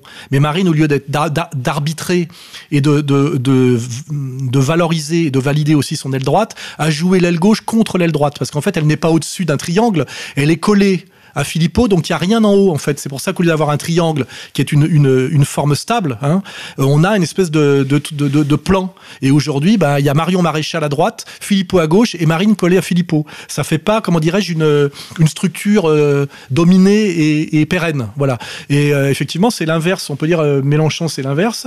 lui, dès qu'on passe au 2, numéro 3, on a plutôt du hamoniste, on va dire. Ou Prof du... d'histoire ou... Oui, oui, droit de l'homiste qui a validé à peu près toutes les conneries post, post Nuremberg. Et, et, on voit très bien que Mélenchon, de toute façon, petit à petit, ose dire des choses qu'il n'osait pas dire parce qu'il sent que c'est dans, dans l'air du temps. Il voit bien qu'il y a, il y a une, une, tendance néo-populiste et il ose aller sur le néo-populisme de gauche et notamment sortir de l'atlantisme et oser rallier la politique de Poutine en Syrie alors que nous, on le fait dès le début et que lui le fait seulement depuis quelques mois. Faut pas oublier qu'il était, il était atlantiste il y a encore un, un, un an. Hein. Et puis maintenant qu'il y a Trump, plus personne n'est atlantiste, quoi. Oui, c'est ça. Mais, mais de toute façon, Mélenchon, si l'histoire allait jusqu'au bout, euh, son destin, c'est d'être Déa ou Dorio. Hein. Euh, je vais pas vous faire un dessin. Et c'est pour ça aussi qu'il inquiète beaucoup la communauté de Lumière. Et ça, ce qui est intéressant, c'est que la communauté de Lumière aujourd'hui est inquiète parce qu'elle a perdu à droite son Sarkozy. C'était tout pour Israël aussi, hein, faut pas rêver. Elle a perdu à gauche son Valls, tout pour Israël. Elle a un Macron qu'elle euh, qu'elle vient d'adouber vite fait parce qu'elle a vu qu'elle avait perdu Valls, mais qui est quand même pas grand chose. Elle se méfie de Fillon parce que sa clientèle c'est quand même la droite catholique et que quand ils l'auront bien insulté, euh, comment dire, et secoué, et puis derrière euh, de Castries, etc. Peut-être qu'ils vont finir par s'énerver un peu parce que c'est quand même la grande bourgeoisie catholique qui est derrière lui. Hein. Alors même s'ils sont dans la collaboration depuis des années, ils n'en sont pas.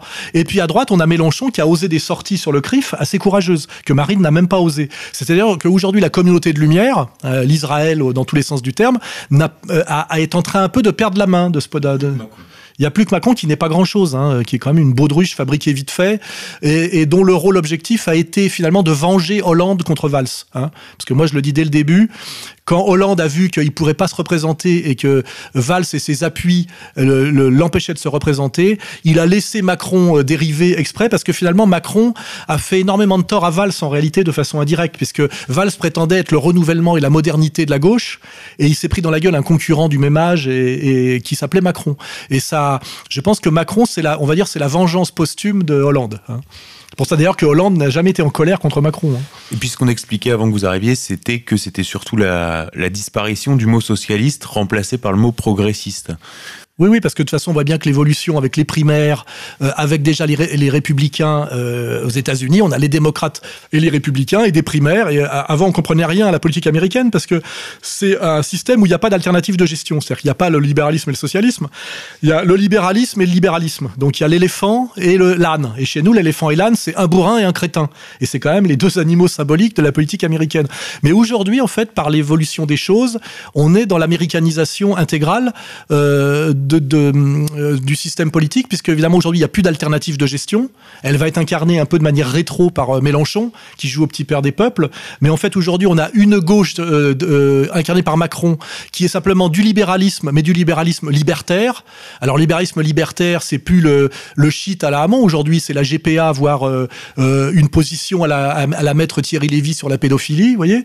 et puis de l'autre côté, on a le libéralisme à la Fillon, c'est-à-dire l'ultra libéralisme mondialisé avec reste sur le côté et néo-catholicisme culturel, hein, c'est-à-dire la droite bourgeoise un peu traditionnelle au niveau de ses codes sociétaux, et de l'autre côté l'ultralibéralisme mondialisé, mais euh, entre guillemets de gauche, c'est-à-dire homo et un peu branché. Voilà. Et ça donne effectivement euh, ce que, euh, en gros, ce que sont les États-Unis. Euh, je dirais même avant l'avènement de Trump, parce que Trump introduit une dimension martiale et populiste qui change un peu la donne. Hein. Mais nous, comme on a toujours un temps de retard sur les Américains depuis la, fin de la deuxième guerre mondiale, on veut dire que on est tombé finalement dans le bipartisme à l'américaine d'avant Trump. Hein. voilà. Et d'ailleurs, c'est peut-être pas aussi un hasard symboliquement si le, le candidat du populisme est une femme, ce qui est aussi totalement démodé. On voit bien aussi qu'il y a, euh, je crois que c'est euh, Israël, Israël Shamir qui parle de retour du yang euh, et de la fin du yin. On peut aussi parler de retour de la couille. Des, je pense que les femmes en politique, c'est démodé. Hein. Maintenant, on voit bien Poutine d'un côté, Trump de l'autre. Marine est déjà anachronique. Hein. Marine, elle ressemble de plus en plus à Merkel. Et, et, euh, si elle n'est pas élue, et je pense qu'elle pourrait être au deuxième tour et faire euh, un bon score, mais je la vois pas passer personnellement, même si euh, je serais pas le dernier à me plaindre qu'elle passe. Je pense que si elle passe pas ce coup-ci, elle va dégager. Hein. Elle, elle tiendra pas 50 plus. Hein. C'est en fait, c'est, on est un peu euh, dans une période de retour de la couille. Hein. Retour de la couille contre la communauté de lumière. C'est un peu ça. Bah oui, mais là, il suffit de lire Weininger. Mais euh, donc, si on fait un peu de prospective pour conclure, est-ce qu'on peut, malgré tout, pas imaginer un duel euh, au deuxième tour de l'élection présidentielle entre Marine Le Pen et Jean-Luc Mélenchon? On peut tout imaginer. En réalité, il y a quatre candidats aujourd'hui. Marine Le Pen, qui ne bouge pas et dont on ne parle pas. Et n'oubliez pas que les primaires ont été inventées pour faire croire qu'il y avait un renouvellement politique en France, alors que c'est pour masquer qu'on est toujours dans le système de l'auto-alternance. Et c'était pour lui piquer du temps de parole et, la faire disparaître en réalité. C'est pour, qu'on l'oublie. Et Marine Le Pen, elle a raison de se faire oublier parce qu'elle ne sait pas face à qui elle va être. Et, vous imaginez bien qu'un deuxième, on a quatre personnages politiques aujourd'hui qui émergent. On a à la gauche de la gauche, on va dire Mélenchon. Euh, à, la gauche centre, euh, Macron, à la droite centre Fillon et à la droite de la droite Marine Le Pen. Hein. C'est les quatre candidats euh, parce que oh, j'y crois pas à Hamon. Hein. Hamon il pèse rien. Hein. donc si Marine peut être face à ces trois candidats-là au deuxième tour. Hein. Tout, peut, tout peut se passer dans les mois qui viennent, et même ne pas y être, on va dire. Mais il est, il est possible, si les Français attendent le, premier tour pour se venger de tout ce qu'ils prennent dans la gueule, il est possible qu'ils portent Marine euh, première du premier tour avec un score important, un score de 25 par exemple, mais euh, la barre qualificative pour le second est peut-être très bas, elle est peut-être à 15, surtout s'il y a d'autres petits candidats qui se présentent pour survivre, on ne sait pas ce que va faire Dupont-Aignan, on ne sait pas ce que va faire Bérou. Euh, oui, parce qu'il faut que les mecs survivent en, étant là. Et ça veut dire que un mec comme Mélenchon se dit même, euh, je peux être au deuxième tour face à Marine et par l'union sacrée antifasciste, il pourra très bien jouer ce jeu de dupe là encore. Euh, il peut être, président. Macron peut être président et Fillon aussi. Et, et, Marine, imagine bien qu'un deuxième tour face à Fillon, c'est pas pareil qu'un deuxième tour face à Macron et c'est pas pareil qu'un deuxième tour face à, à, à Mélenchon. Elle a plus de chance face à qui?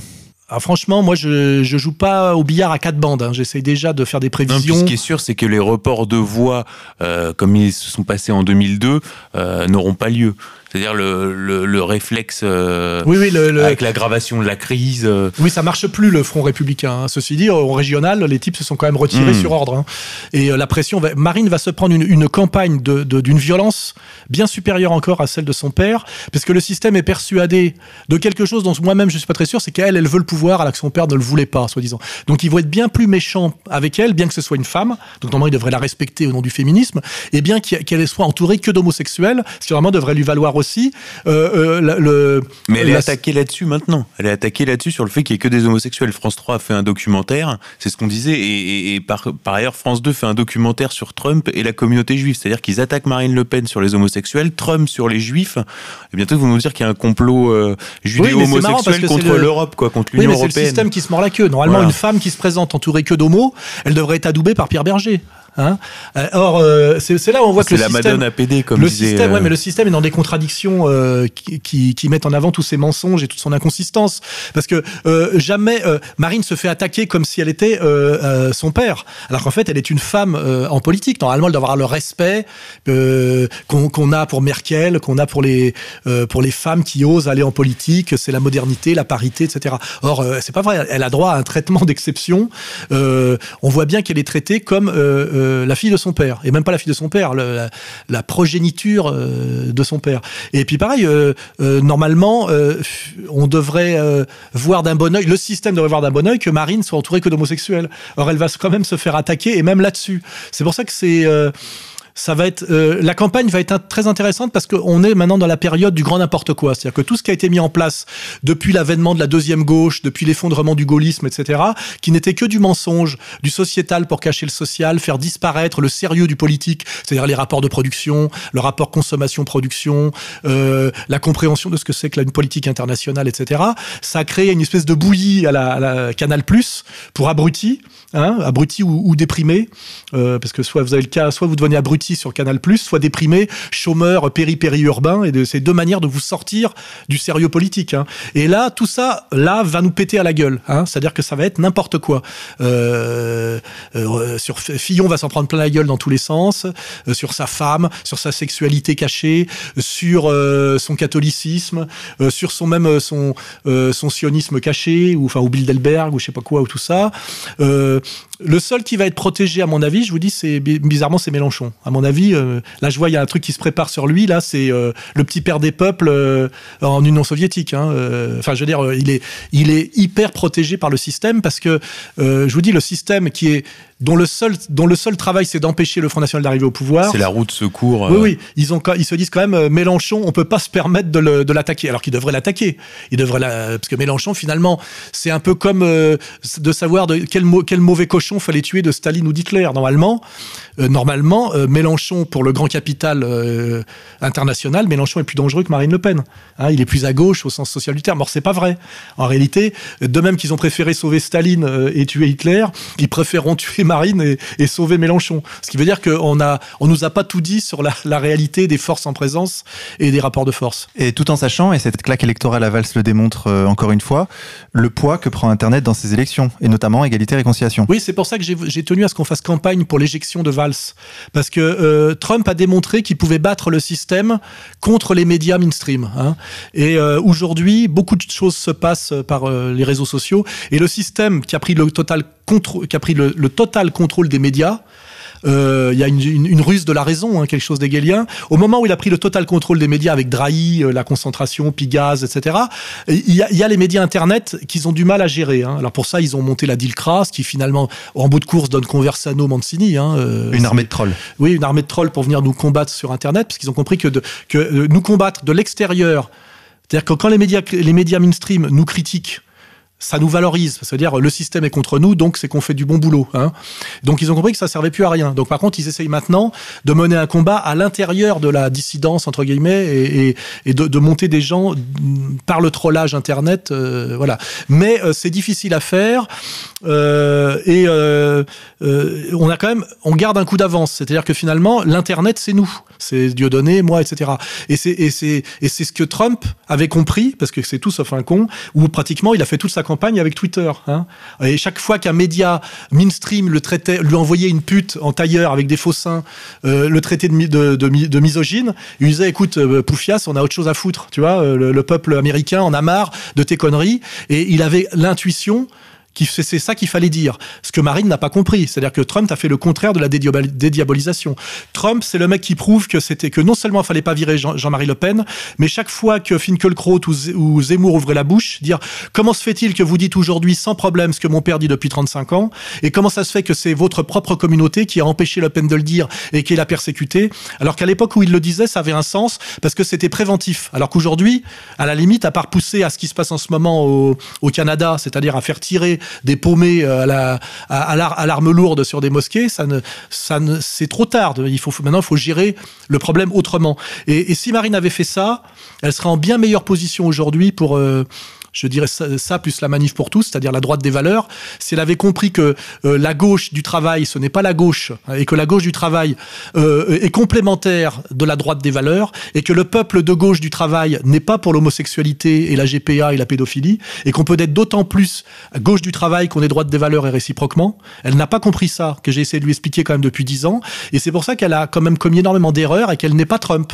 Elle n'est à aucun moment Trump. Elle est dans la dédiabolisation, elle est dans l'homosexualité elle est dans le euh, dans la modernité, alors que euh, cette modernité dégénérée qui amène à la, qui amène quoi à la à la Gay Pride, euh, alors que le peuple euh, est très inquiet de ce genre de choses, et que Dieudonné, lui, l'avait très bien compris dans ses sketchs, hein, quand il, le sketch génial où il amène son gosse, il se promène dans l'heure avec son gosse et qu'il croise, la, il croise, comment dirais-je, la, Gay Pride, c'est terrifiant, effectivement, pour un... Tu caches tes... Enfin, tu, tu veux pas que tes gosses soient ça, quoi.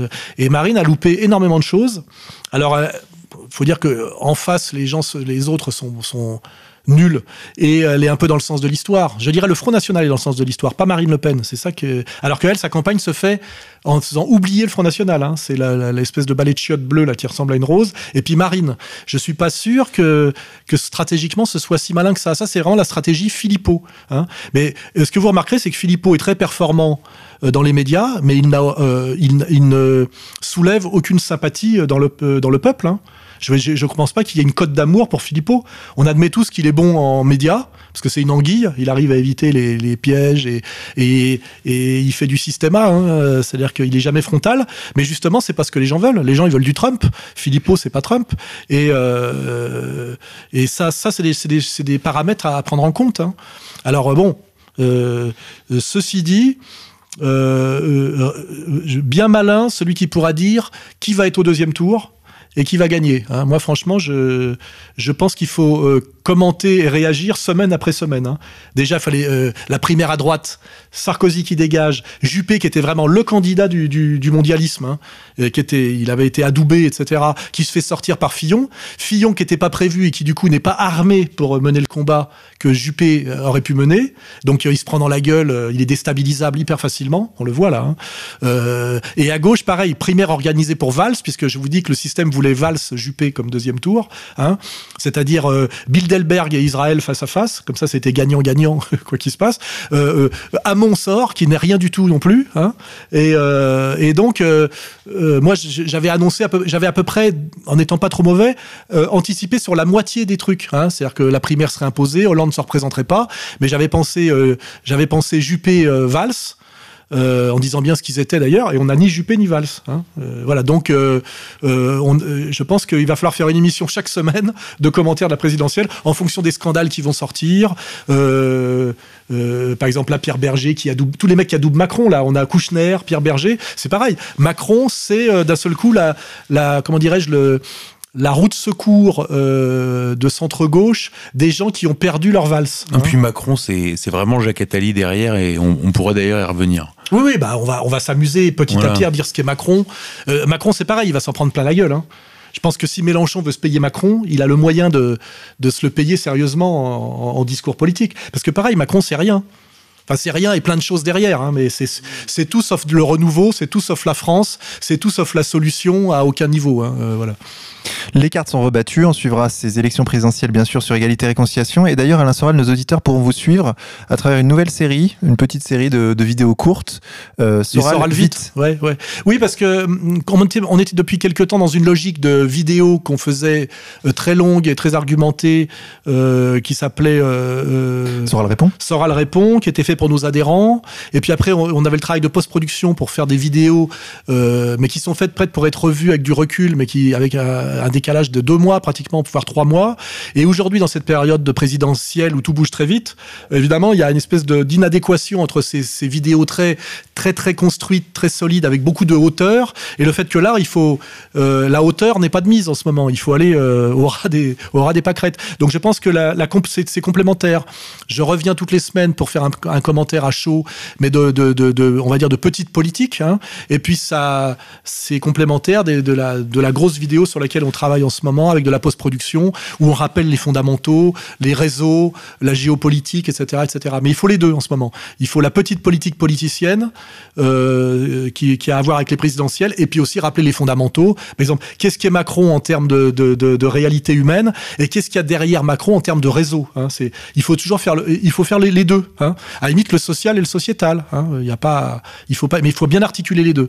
Le sociétal, c'est le léger, c'est l'éphémère, c'est le, le, le phénomène humain le capital humain, la petite phrase, euh, euh, le talent individuel, et puis le social, c'est les fondamentaux, les rapports de classe, les réseaux, euh, la pesanteur de la logique du capital, etc., etc. Et je pense que là, avec la petite, avec le Soral vite et le Soral répond, on, va fonctionner sur ces deux niveaux complémentaires et nécessaires. Eh bien, nous suivrons cela. Alain Soral, merci beaucoup d'être passé nous voir. C'est un plaisir pour moi. Xavier, on se retrouve la semaine prochaine pour une nouvelle émission avec Patrick Mbeko. À la semaine prochaine. Chers auditeurs, merci de nous soutenir toujours autant. Vous êtes très nombreux à nous suivre. N'hésitez pas à partager cette émission sur les réseaux sociaux, à la commenter sous l'article sur le site ER. Et je vous rappelle que vous pouvez vous abonner à la lettre d'information Faits et Documents en suivant le lien sous cette émission. Nous allons conclure cette émission en musique sur les notes de Philippe Guep. Son album Le Retour du Roi est disponible sur le site contreculture.com. Nous allons écouter le titre éponyme Le Retour du Roi. Bonne écoute à tous et à la semaine prochaine.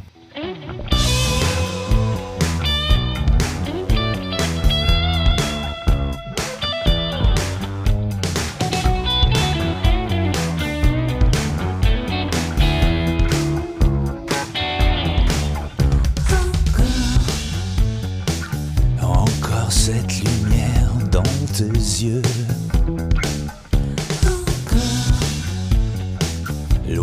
Ce monde sombre et nerveux. Ah, toutes ces âmes tenues en laisse, ces dogmes et ces lois qui écrasent tout. Seul celui qui vit du mensonge craint la vérité par-dessus tout. Ah, oh. J'aimerais tant que tu te souviennes Les jours heureux où nous étions de nous. Retrouvons toi et moi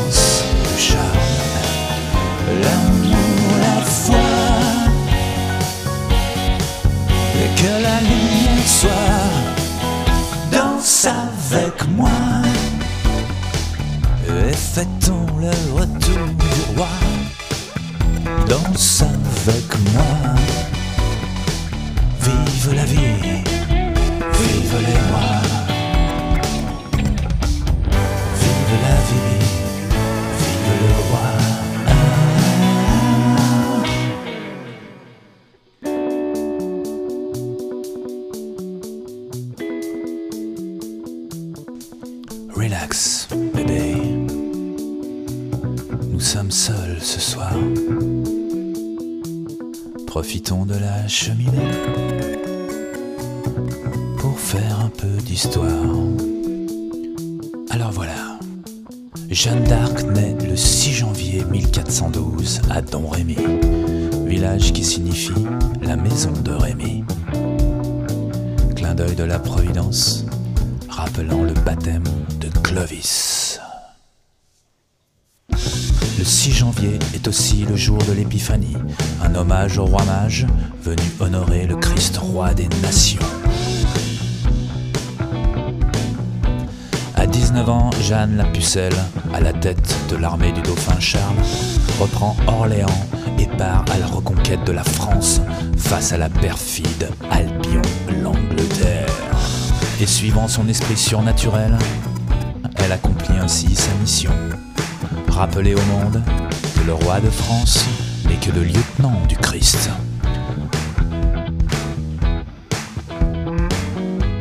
Le 21 janvier 1429, elle déclare Gentil dauphin, vous êtes le plus pauvre chevalier de France. Moi, Jeanne, je donne le royaume à Jésus, et Jésus rend le royaume à Charles. Et le Breviarium historiale relatant cet épisode est la véritable table de la loi fondatrice de l'âme de notre pays. Longue vie à la France.